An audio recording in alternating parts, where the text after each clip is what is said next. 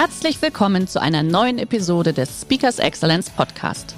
Der heutige Podcast wurde im Rahmen eines unserer Live-Events aufgezeichnet. Hier ein Tipp zum Beginn der heutigen Folge. Schau doch gerne mal auf unserer Excellence Academy vorbei. Hier findest du rund um die Uhr eine große Auswahl an exklusiven Online-Videokursen von hochkarätigen Speakern. Den Link dazu findest du in der Beschreibung. Jetzt aber viel Spaß beim Anhören. Es gibt für jeden Menschen beruflich den richtigen Platz. Vielleicht mit der Fußnote, es war noch nie so gut möglich wie heute. Und damit willkommen in einer neuen Episode von Speakers Excellence, dem Podcast für Geschäftsführer, Veranstaltungs- oder Marketingprofis, die für ihr Event einen Speaker suchen, der ihre Gäste inspiriert, aktiviert und dafür sorgt, dass noch lange begeistert von ihrer Veranstaltung gesprochen wird. Die heutige Folge dreht sich um eine zentrale Frage, nämlich was würde mit Ihrem Unternehmen passieren? Was würde es bedeuten, wenn der richtige Mitarbeiter zur richtigen Zeit mit dem richtigen Kompetenzen am richtigen Platz wäre? Welche Auswirkungen hätte dies auf entscheidende Erfolgsfaktoren wie zum Beispiel die Produktivität und ebenso die Mitarbeiterbindung? Mein heutiger Gast ist angetreten, um zu zeigen, dass diese Vorstellung Realität werden kann, und zwar für jedes Unternehmen. Freuen sich somit auf den heutigen Talk mit der Placement-Königin mit Herz und Verstand aus dem Südwesten, Jasmin Birmann-Gessler. Herzlich willkommen im Podcast. Ja, hallo. Jasmin, du hast ja ein sehr, sehr spannendes Thema, nämlich Placement. Und du zeigst auf, warum der menschliche Weg der Königsweg zum Überleben in einer digitalisierten Arbeitswelt ist. Hinter jeder Mission, die wir haben, steckt ja meistens auch eine persönliche Geschichte. Was ist denn deine Geschichte und warum ist dir dieser Weg so wichtig? Ja, warum ist der Weg mir so persönlich wichtig? Also ganz, ich kann mich gut erinnern, als ich so nach der Schule in der Berufsorientierung festgesteckt bin und überhaupt nicht wusste, wo soll es denn eigentlich hingehen.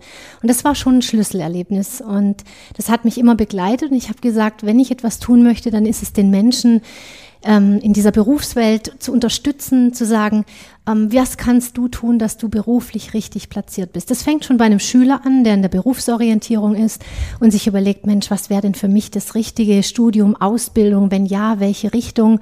Das geht weiter zu Menschen, die ihre Arbeit verloren haben und sagen, eigentlich war ich gar nicht mehr glücklich da, wo ich bin. Ich glaube, jetzt ist es Zeit, mal was Neues zu machen oder die Veränderung auch zu suchen. Ich habe da so ein paar Ideen, das beschäftigt mich schon länger.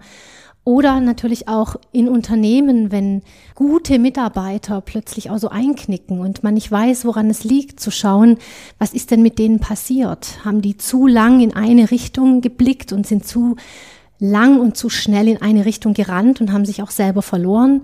Da auch wieder so den, den Nährboden zu finden, was den Menschen Kraft gibt. Und das sind für mich natürlich neben der Kompetenz äh, natürlich auch das Thema ähm, was will der Mensch, was will der Mitarbeiter, seien es Motive, seien es ähm, äh, Werte, Interessen, das sind Themen, die leider immer wieder untergehen oder hinten runterkippen. Mhm. Und du bist ja nicht nur als Speakerin aktiv, wir haben dich unter anderem in der Porsche Arena, ja beim Stuttgarter Wissensforum auch live on stage gesehen, äh, sondern du bist auch Unternehmerin.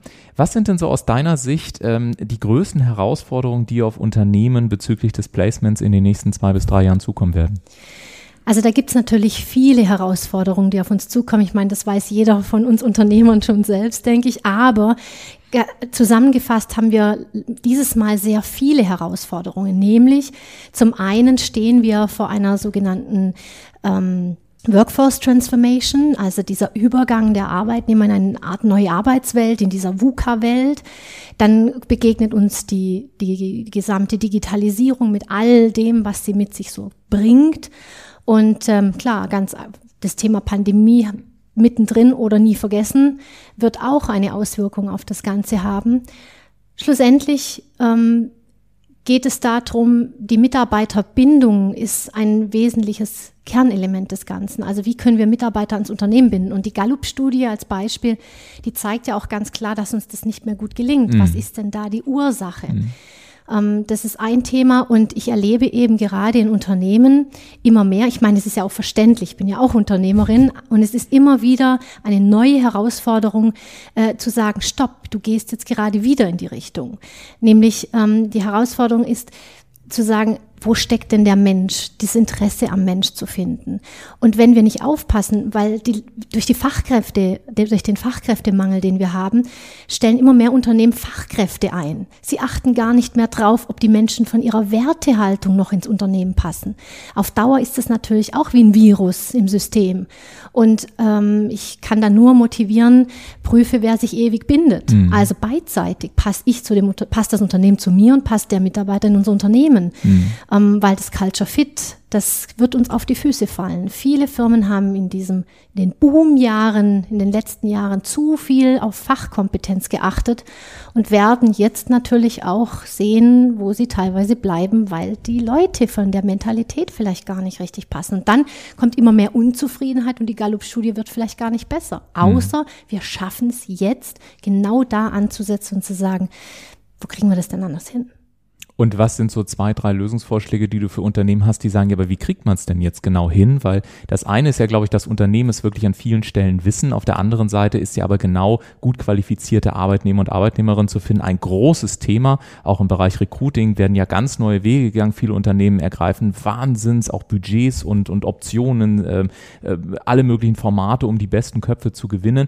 Was sind so aus deiner Sicht die wertvollsten zwei, drei Tipps, die du zum Start geben kannst, wenn man sagt, wir wollen da auch wirklich einen Unterschied machen und wir wollen eben Mitarbeiter haben, die sich auch gerne an uns binden und die auch zu unserer Kultur letztendlich passen und wie auch zu deren Kultur? Ja, also ganz klar, das Erste, was ich empfehle, ist natürlich den Klassiker, den wir kennen. Das ist das Können, sprich die Kompetenz, das Fachwissen, die Erfahrung, ähm, all das, was ich mir so angeeignet habe in meiner Vita oder der Mitarbeiter sich angeeignet hat, eben in den Fokus zu nehmen, zu sagen, passt das denn, was ich heute kann, noch zu dem, was es morgen benötigt?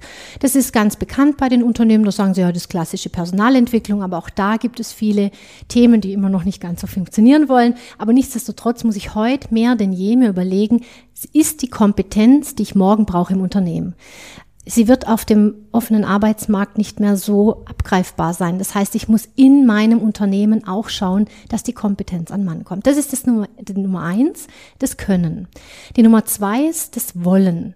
Also wirklich zu schauen, Mensch, wie tickt denn so ein Mitarbeiter? Welche Werte hat der?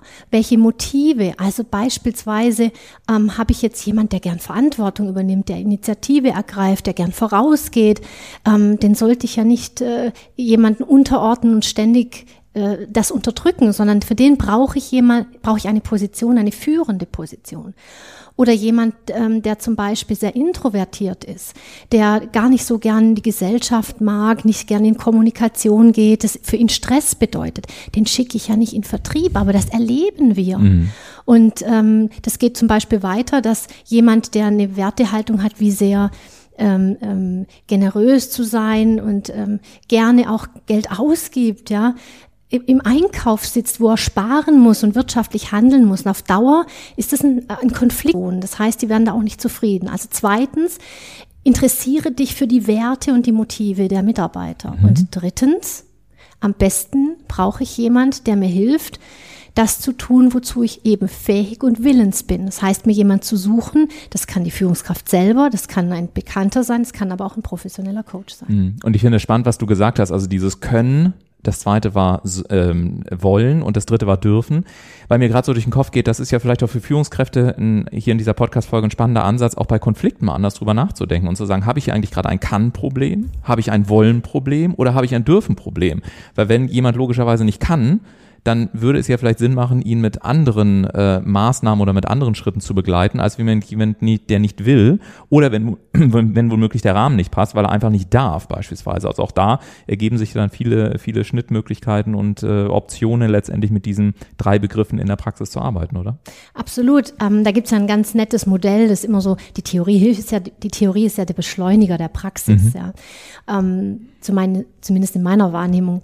Und da gibt es ein Modell, das heißt Reifegrad Theorie von Hörse und Blochard. Mhm. Das ist, wenn man das anschaut, sehr hilfreich für viele Führungskräfte.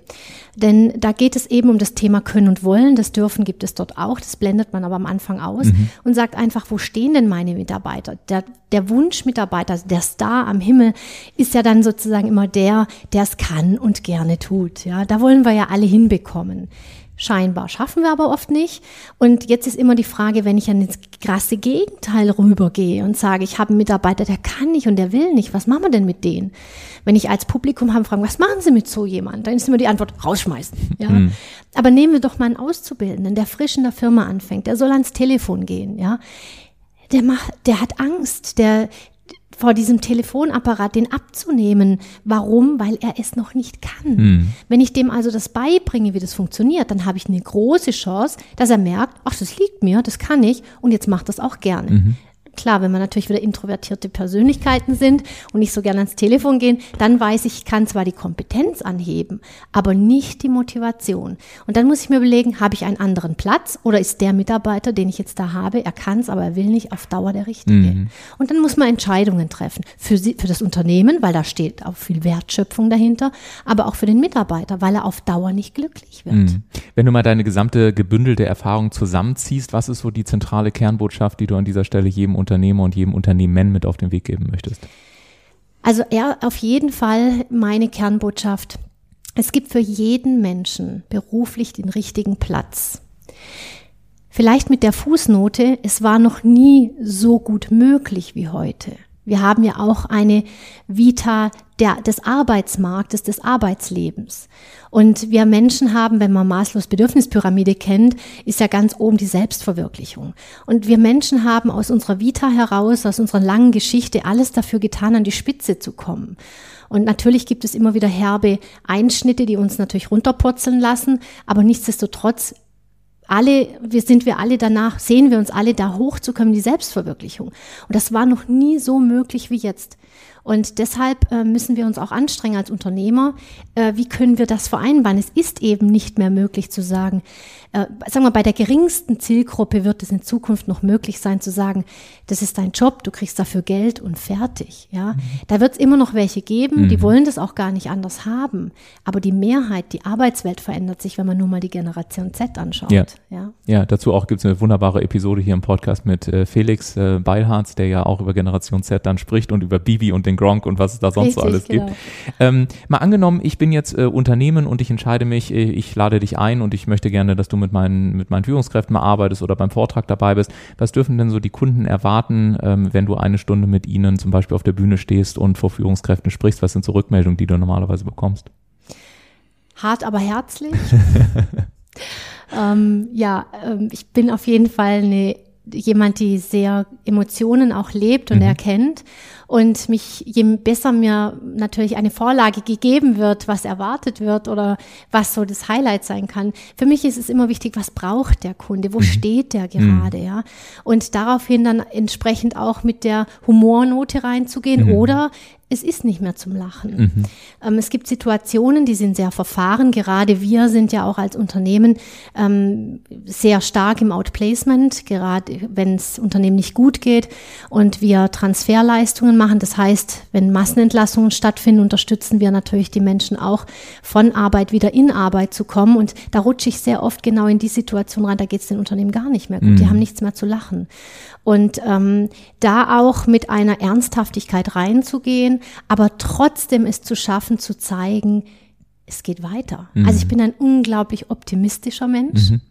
Und ähm, ich freue mich, wenn ich andere Menschen begeistern kann, sie motivieren kann und sie aktivieren kann. Vor allem aktivieren im Sinn von aktiv werden. Ja, ja. ja. Also ich sage immer gern, ähm, die, die Aktivität ist die Mutter des Erfolges. Ja. Und wenn und ich das schaffe, dann war ich erfolgreich. Ja? ja, ja, ein schönes Bild. Und ich kann mir vorstellen, manchmal ist es in den Firmen ja vielleicht auch so, dass man dann so Führungskräfte da sitzen hat oder auch Mitarbeiter, die sagen, ich bin jetzt seit 35 ja. Jahren hier, was willst du mir denn da vorne so erzählen?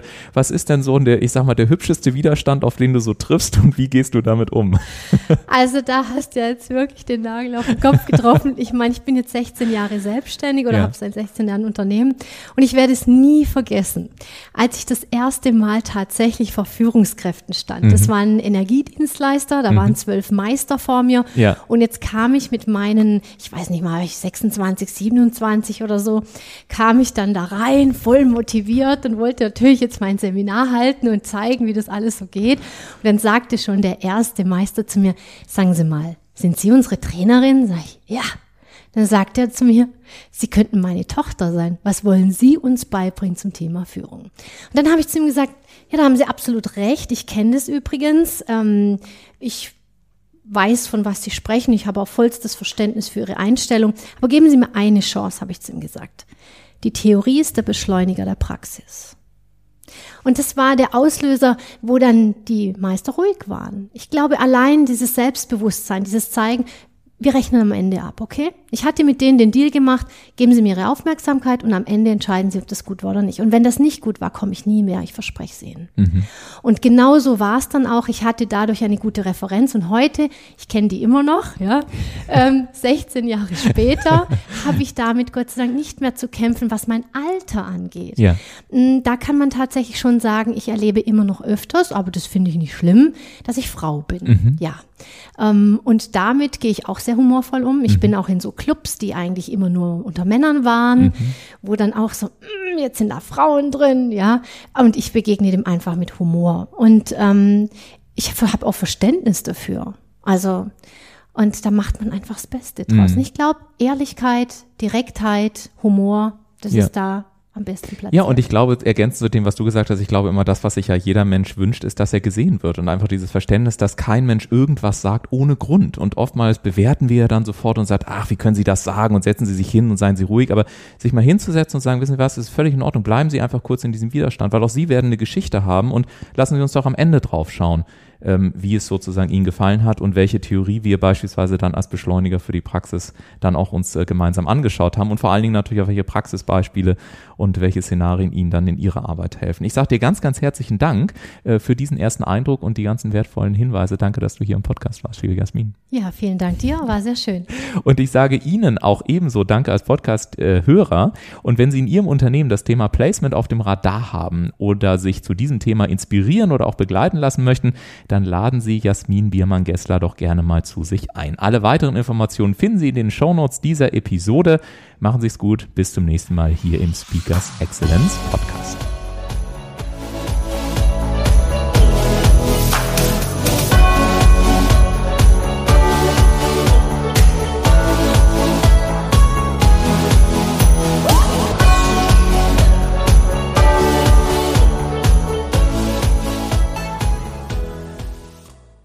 Der heutige Vortrag hat dir gefallen? Dann schau dich doch gerne auf unserem Kanal um oder sei live bei einem Forum dabei. Weitere Informationen findest du in der Beschreibung. Bis zum nächsten Mal.